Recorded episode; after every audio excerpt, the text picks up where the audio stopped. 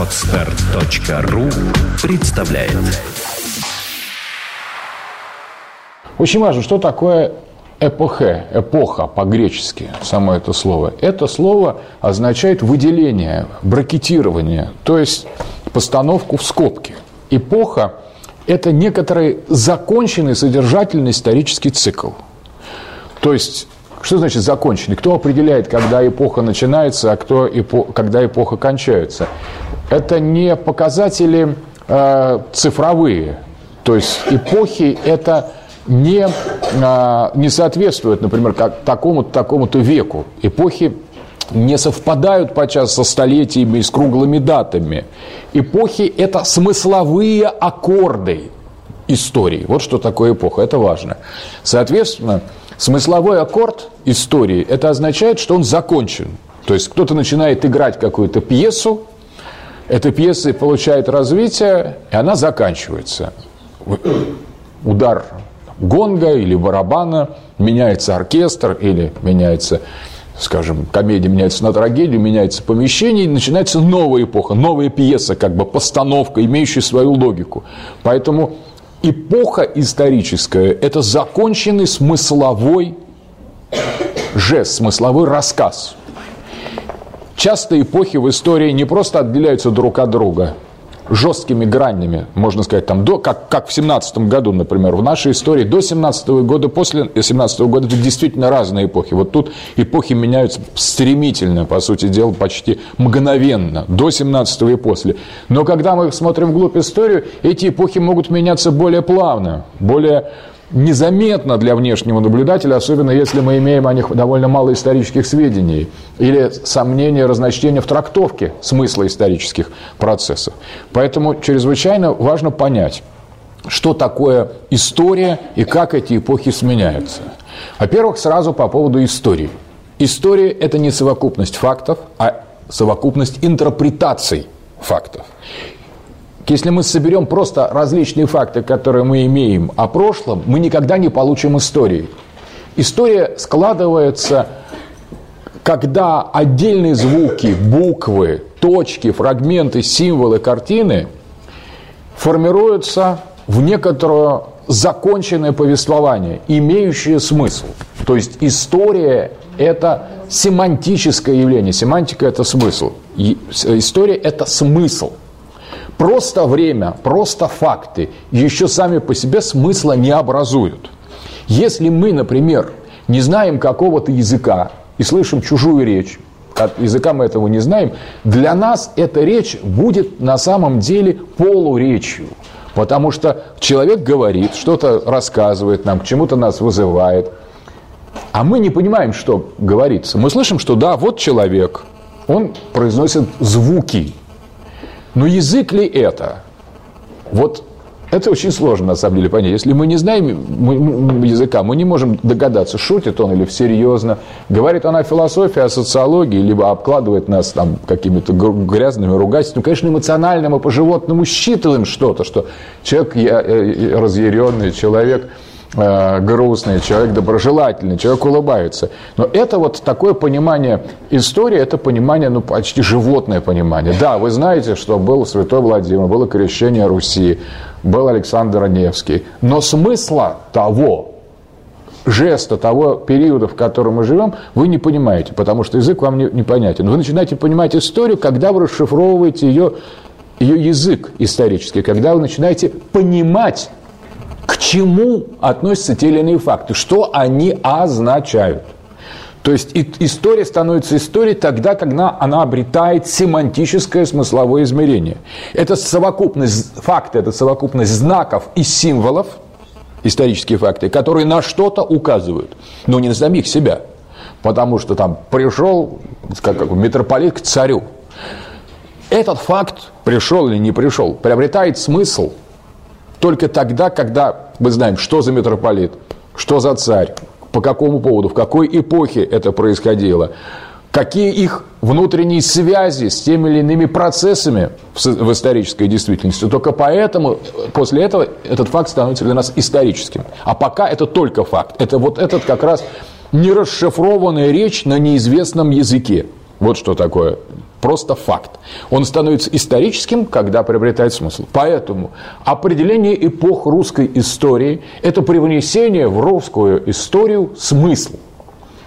Поэтому и споры в отношении истории имеют такое огромное значение. Ну, сегодня вы, наверное, часто слышите, что идет борьба против фальсификации истории. Может быть, с точки зрения такой пропагандистской э, пользы, такое высказывание уместно. То есть люди хотят по-другому описать нашу историю, мы хотим... А, а что мы хотим? Мы хотим, чтобы у нас по-другому ее просто не описывали. А как мы хотим, чтобы описывали? Мы не знаем, мы не хотим, чтобы по-другому и все. Поэтому это очень ограниченное такое высказывание, борьба против фальсификации истории. Как будто существует какая-то однозначная история, существует интерпретация.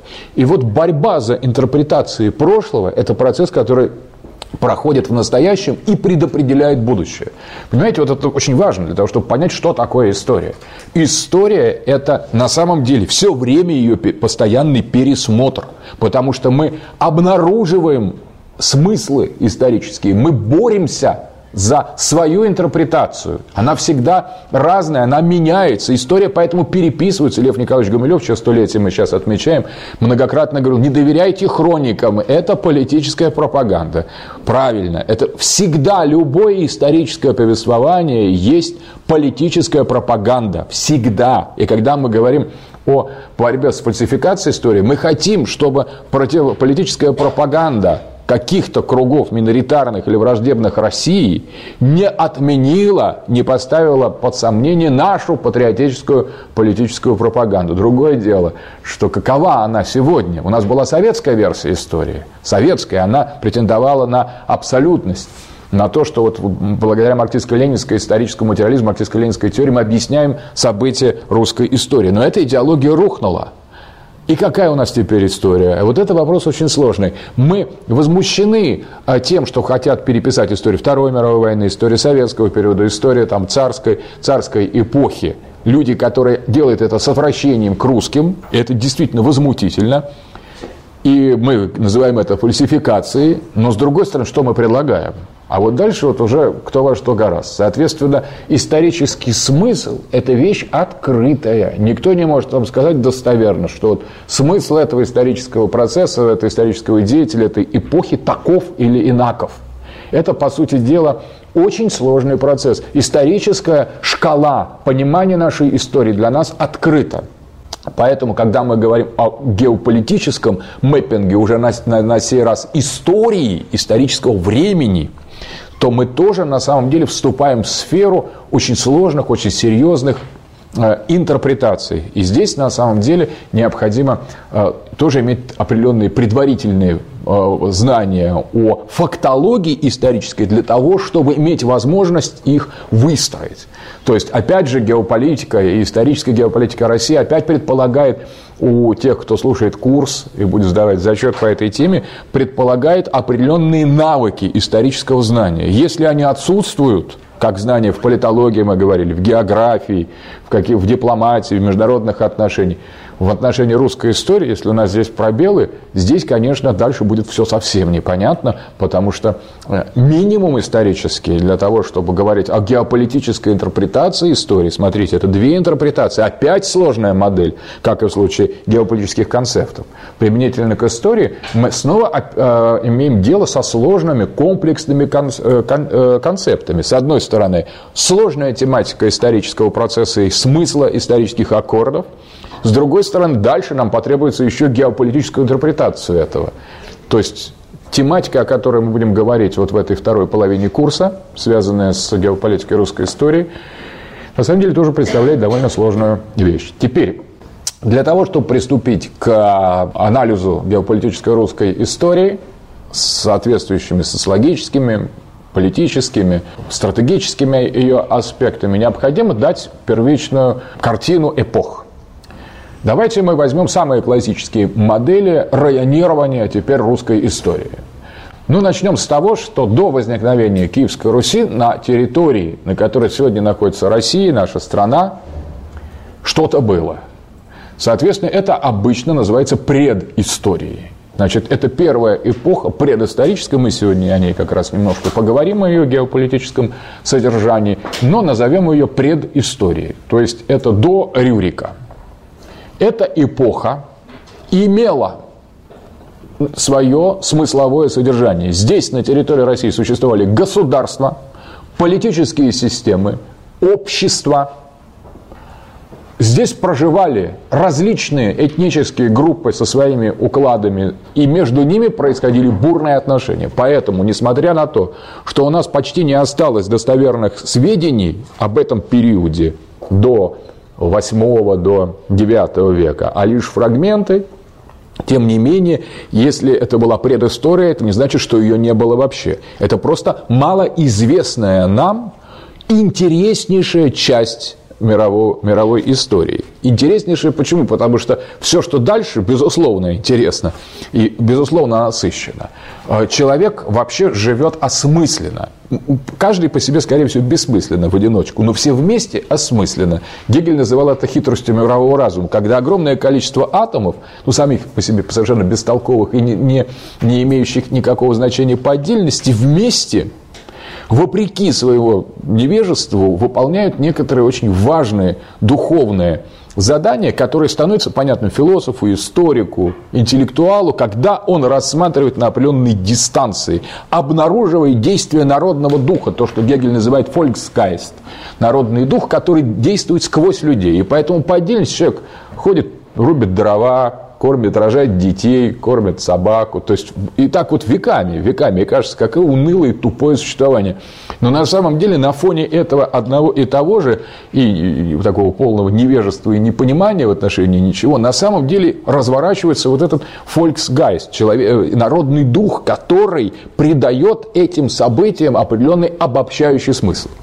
Так вот, если этот смысл, безусловно, проступает После создания русской государственности мы уже с увлечением читаем хроники, исторические повествования, то почему мы уверены, что до этих хроник ничего не было? Было то же самое, но только и, э, обобщение, осмысление и фиксация происходящего отражались иначе, на уровне сказок, легенд, мифов, других формах.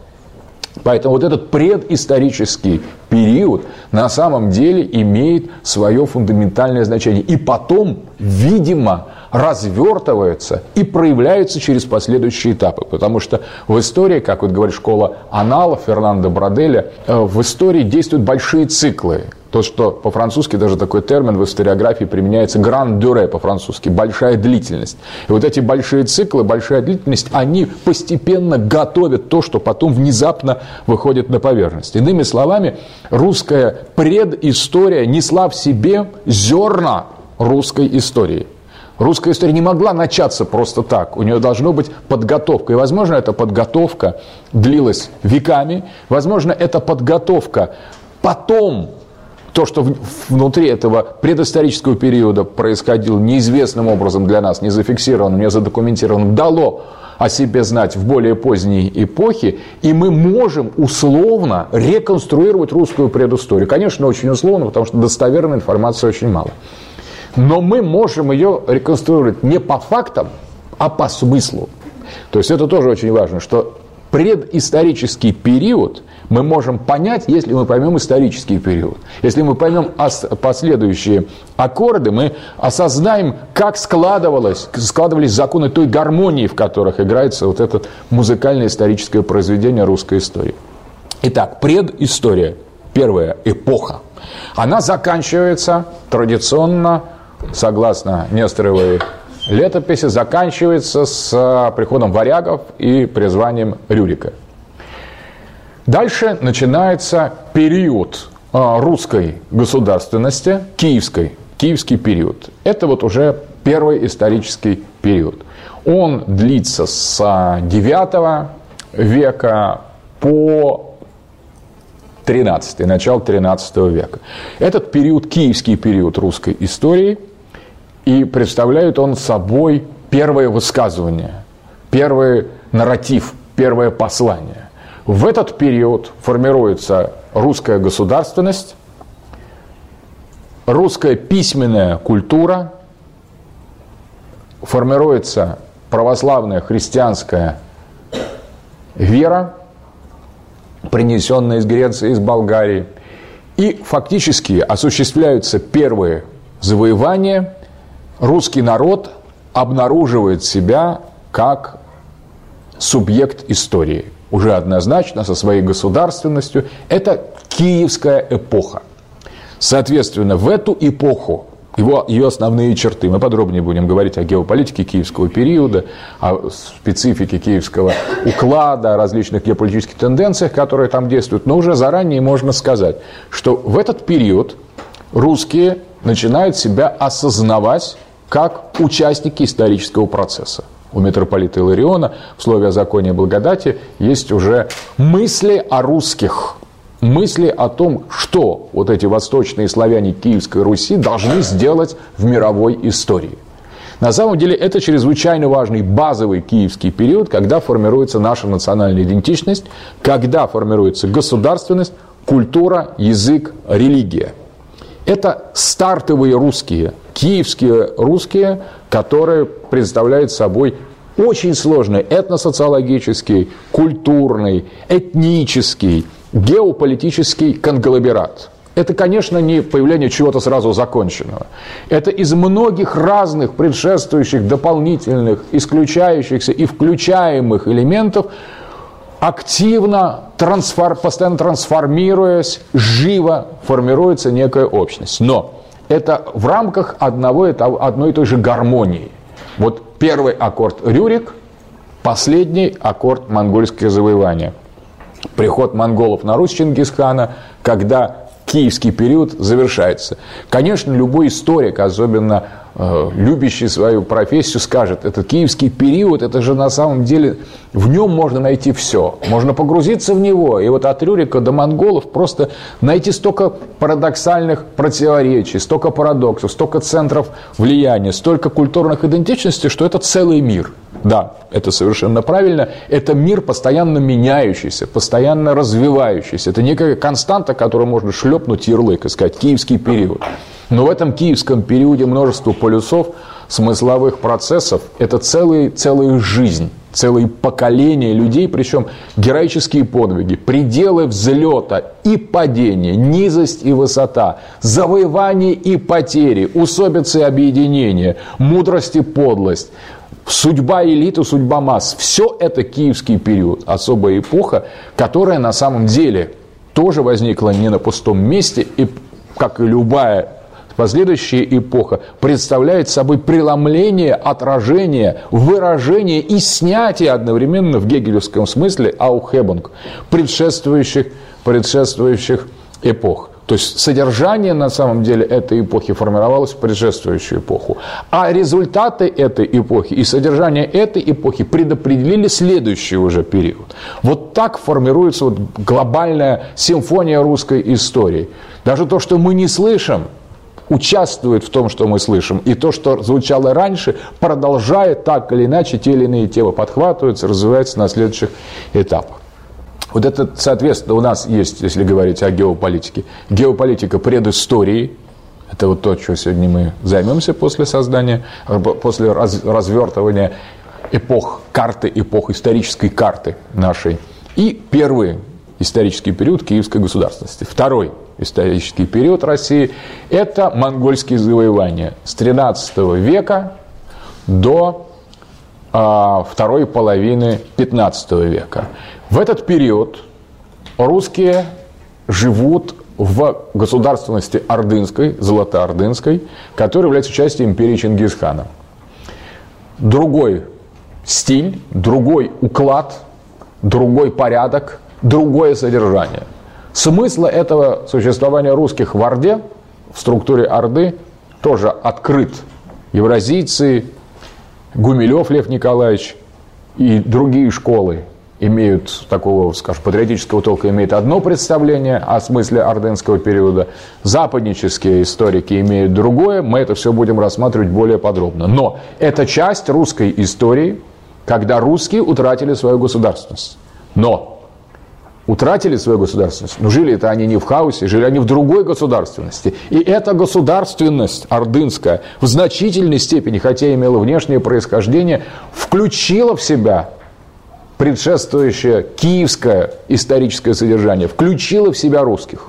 И русские в этот период мыслили исторически, жили, делали выбор, осмысляли произошедшее и продолжали свое высказывание. Поэтому вот это есть даже такая, э, такой, такая концепция у Харадавана, калмыкского евразийца, которая называется «Русь-монгольская». Русь-монгольская как концепт существования русского общества в условиях монгольского государства. Очень сложная, тонкая и интересная тема.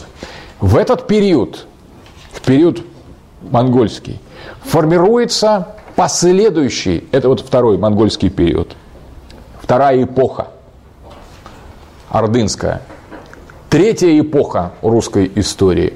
Вот тут интересно, можно назвать ее постордынской или московской, но мы с одним только с одной оговоркой. Из-под Орды на третьем этапе русской истории появляется не только одна Русь, наша, московская, а две. И еще одна Русь тоже есть. Это то, что называется Русь Литовская.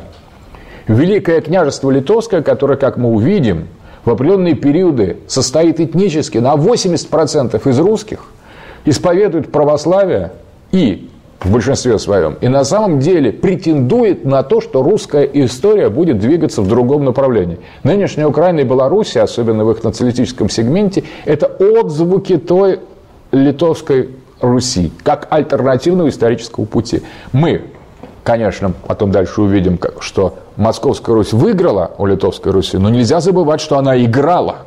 И соперник был очень серьезный. И смысл истории в споре Московской и Литовской Руси, Запада и Востока бывшей Киевской Руси, это содержание следующего этапа нашей истории.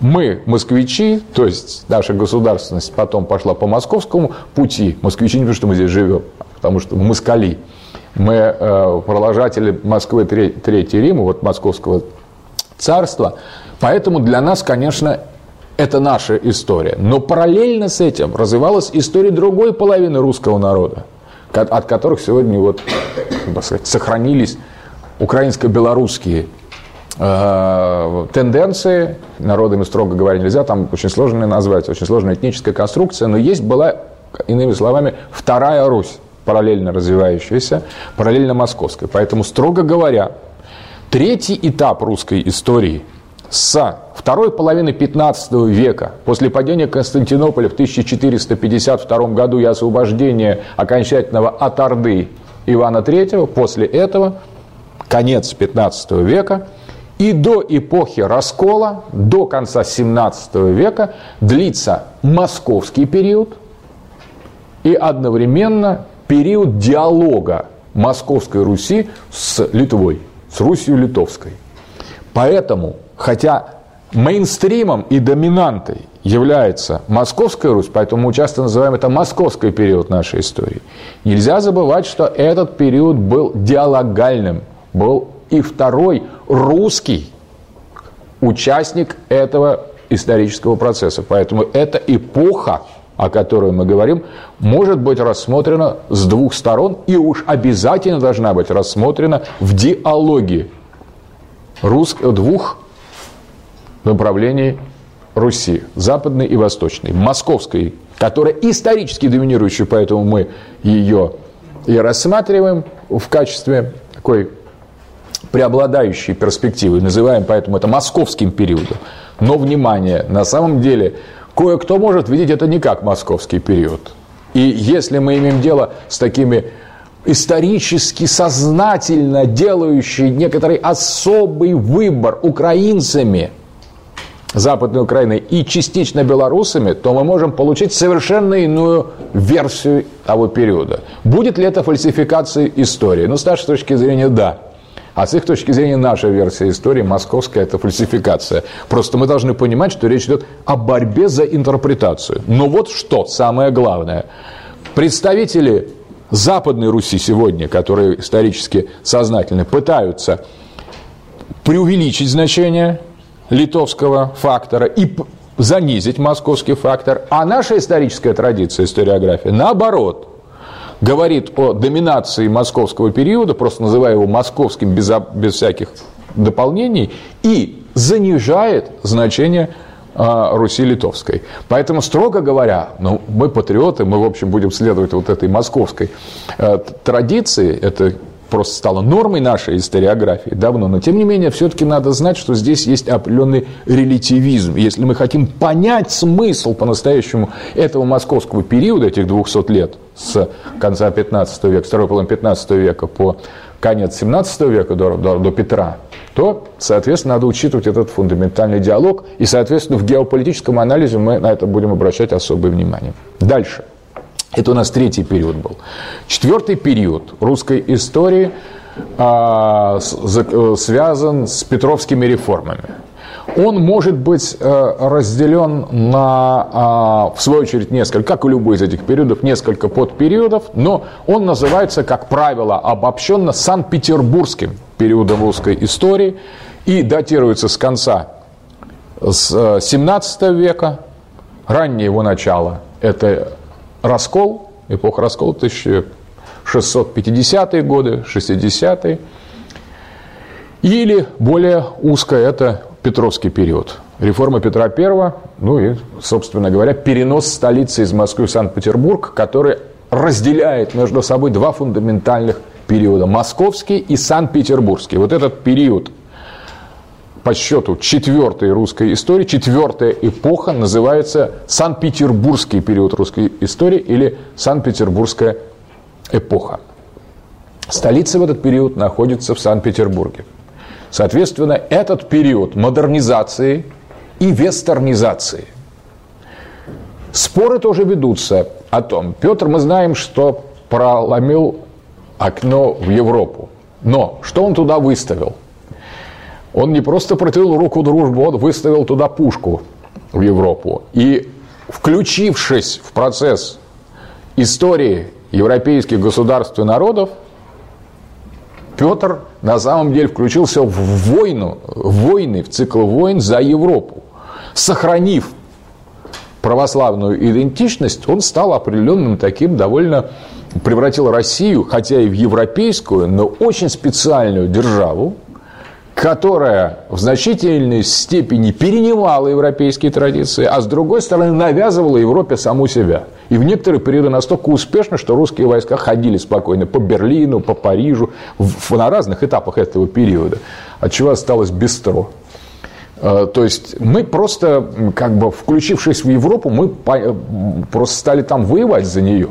Мы победили Карла, мы закончили со Швецией, у которой была своя историческая программа. Сегодня это такое просто уютное захолустье. А когда-то это была историческая сила. Мы обломали, ломали о, о колено цел, претензий целых народов и государств. Поляков захватили, воевали там, с французами, с прусами, в общем, нашу, наша европеизация была очень специальной. Это тоже надо понимать, что вот как бы многим кажется, что это была так, демократия гуманизм. Мы просто взяли европейские стандарты и ринулись воевать с Европой. Немедленно просто, снося все на своем пути. То есть и этот период европейской европеизации модернизации был периодом, знавшим триумф национальной стратегии национальной государственности – русской государственности. Поэтому мы тоже будем рассматривать различные геополитические аспекты, какие альянсы что означали, какие войны были выиграны, проиграны и так далее. Но на самом деле надо тоже понимать, что этот период нашей истории, мы от, от него никуда не можем от нее уйти. И то, что делалось на том, в тот Санкт-Петербургский период, это тоже был определенный аккорд. Аккорд со своим колоссальным комплексным смыслом. Ну, иногда делят 18 век и 19 век, который заканчивается 19 век в 17 году, понятно, именно мы говорили об эпохах. Вот 18 и 19 век, то есть прямые, прямые петровские э, реформы и такое, в общем, западничество политическое, которое завершается на Павле и с Александром Первым, как раз где-то на рубеже 18-19 века переходят в такой своеобразный русский Санкт-Петербургский консерватизм. Это два очень разных периода, причем интересно, забегая вперед, могу сказать, что они немножко перемешаны. 18 век э, на Руси был более современным и западным, чем 19 а 19 потек в другом направлении. Как логика каждого исторического общества очень своеобразна. То есть 19 век был консервативнее, чем 18 Он двигался в сторону народа, в сторону Московской Руси в большей степени, чем 18 который двигался от Московской Руси в сторону Санкт-Петербургской. Поэтому мы могли бы переставить по смыслу эти два века местами. То есть 19 у нас идет раньше, чем 18 И те западнические европейские реформы, которые знала, например, эпоха Анны Иоанновны,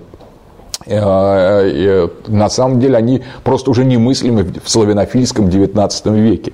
Там просто пытались сделать из России настоящую европейскую страну. А в XIX э, веке из европейской страны делали почти монгольскую такую мощную новую московскую империю тоже с определенными историческими, конечно, сдвигами. Но, во всяком случае, здесь идет такое перекрестное движение. Что-то двигалось в одном направлении, а какой-то уровень социальный, геополитический, исторический в другом. Семантика, смысл этих эпох поэтому чрезвычайно сложен. Это у нас четвертая эпоха, правильно? Значит, пятая эпоха, советская эпоха. Здесь у нас есть четкое начало, это 17-й год, здесь никаких здесь сомнений нет. Советская э, эпоха представляет собой еще один геополитический цикл. Сразу могу сказать, что перенос столицы назад в Москву имел колоссальное геополитическое значение, и историческое, и смысловое, и символическое. То есть многие даже говорили там был такой сдвиг при переходе от э, Московской Руси к Санкт-Петербургской России. Даже название было менялось. Россия – это латинское произношение слова Русь. Русь – русское произношение слова Русь, а Россия – латинское. То есть мы как бы на себя западной стороны называли даже себя по-западному.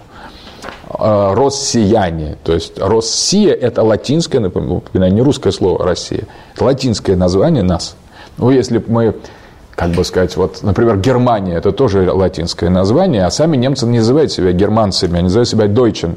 И Deutschland называется Германия по-немецки. А Германия – это латинское название для Deutschland. Точно так же Россия – это латинское название для Руси.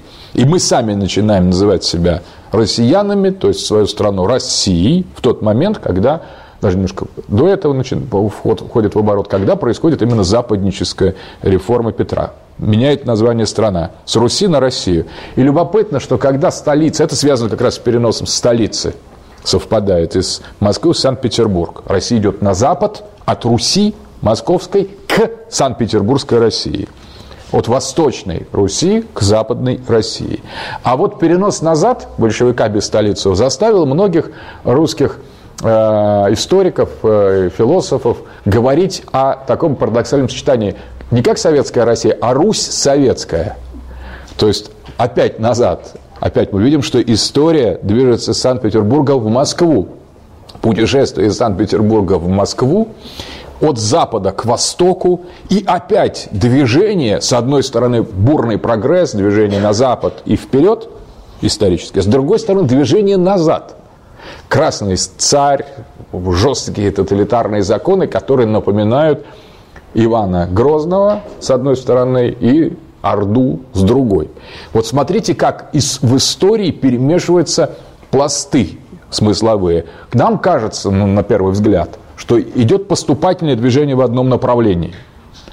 Все к большему и большему там, развитию, свободе, демократии. На самом деле русская история опровергает любую поступательность. Здесь на каждую, каждую эпоху идут э, реминисценции, возвраты к прошлому, повторы, смена семантических смысловых моделей. Последующее оказывается предшествующим по отношению к тому, что было в недавнем прошлом. Смысловые блоки друг на друга находят. Нечто повторяется. Но явно, что в, чер... в, чер... в Сталине угадывается и Петр, и Иван Грозный, и ордынские ханы одновременно. А эпоха смутного времени удивительно напоминает перестройку или февральскую революцию. Практически вот эти фигуры Шуйского, Керенского или Ельцина, они такое впечатление, что просто из одного, из одного и того же момента исторического, даже психологические действия этих разрушителей и предателей России, они очень похожи, они выстроены по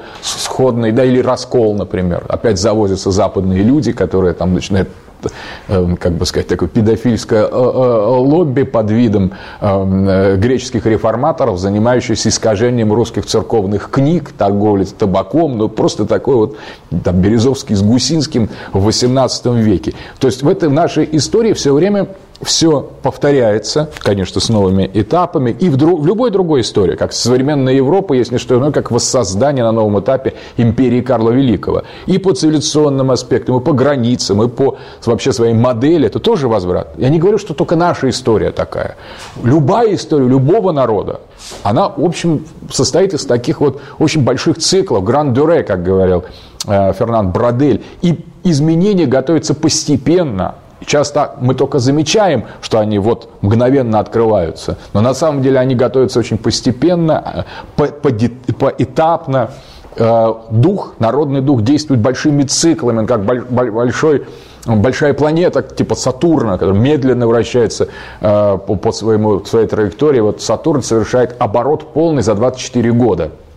Длительный срок вращения, в то время, когда там, Луна носится Э, за, за месяц совершает э, полный цикл, как мы знаем. Ну и, соответственно, другие планеты, каждая из них эм, со своей скоростью вращаются. Самые медленные планеты, они так, для того, чтобы понять когда они вернутся на то же самое место, где были, надо прожить 24 года. А, а в исторические циклы еще более долгие. Как мы видим, что они занимают по столетия, исчисляются. Соответственно, упустить этот момент. Человеку не хватает жизни, чтобы проследить весь этот исторический э, слой. Нужно несколько поколений. Э, вот и так и действует история. Поэтому каждое поколение знает только фрагмент этого. И только люди, которые действительно любят историю, люди с исторической идентичностью, которые хотят осознать свое место в э, череде этих поколений, начинают как бы подниматься на особую духовную платформу, откуда можно обозреть, как эта история движется и кто мы, вот какую функцию мы занимаем в этой работе хитрости мирового духа с нашими ничтожными интересами, нашим масштабом, а вот как мы принадлежим к этому мощному глобальному процессу, то есть каким элементом этого э, движения светил мирового разума сквозь русскую историю, как, как мы к этому относимся. Очень интересный и фасцинативный вопрос. Ну и последнее, значит, это шестой, шестая, шестой период, шестая эпоха, это постсоветский период. Он, в свою очередь, может быть геополитически, исторически разделен на две части. Ельцинский и Путинский. Соответственно, Ельцинский завершен, а путинский нет. Поэтому мы не знаем даже его смысла, потому что смысл по-настоящему будет открыт только когда этот период закончится. Когда все доиграют эту пьесу и окажется, что это Петр Петрович был злодеем, а не Мария Николаевна там отравила Льва Семеновича. То есть вот когда мы узнаем развязку этого сериала, мы знаем развязку сериала «Московской Руси», мы знаем развязку сериала Монгольской Руси, мы знаем развязку сериала Советской Руси, но мы не знаем развязку, мы знаем развязку сериала Ельцинской Руси, и, но мы не знаем конца путинской пьесы. И мы вот в нем участвуем в этом процессе, но конец не очевиден. Никто не может сказать, э, чем это закончится. А значит, никто не может до конца быть уверенным, что мы правильно понимаем смысл того времени исторического, в котором мы живем. И вот эта шестая эпоха, ельцинско-путинская, современная, постсоветская, делящаяся в свою очередь на два периода, явно с разными векторами и в геополитике, и в истории, и в идеологии, и тем, тем не менее преемствующее, предшествующее, создающее задел на будущее и лишающее этого будущего, как повернется. В всяком случае, вот такая шестичастная модель русской истории.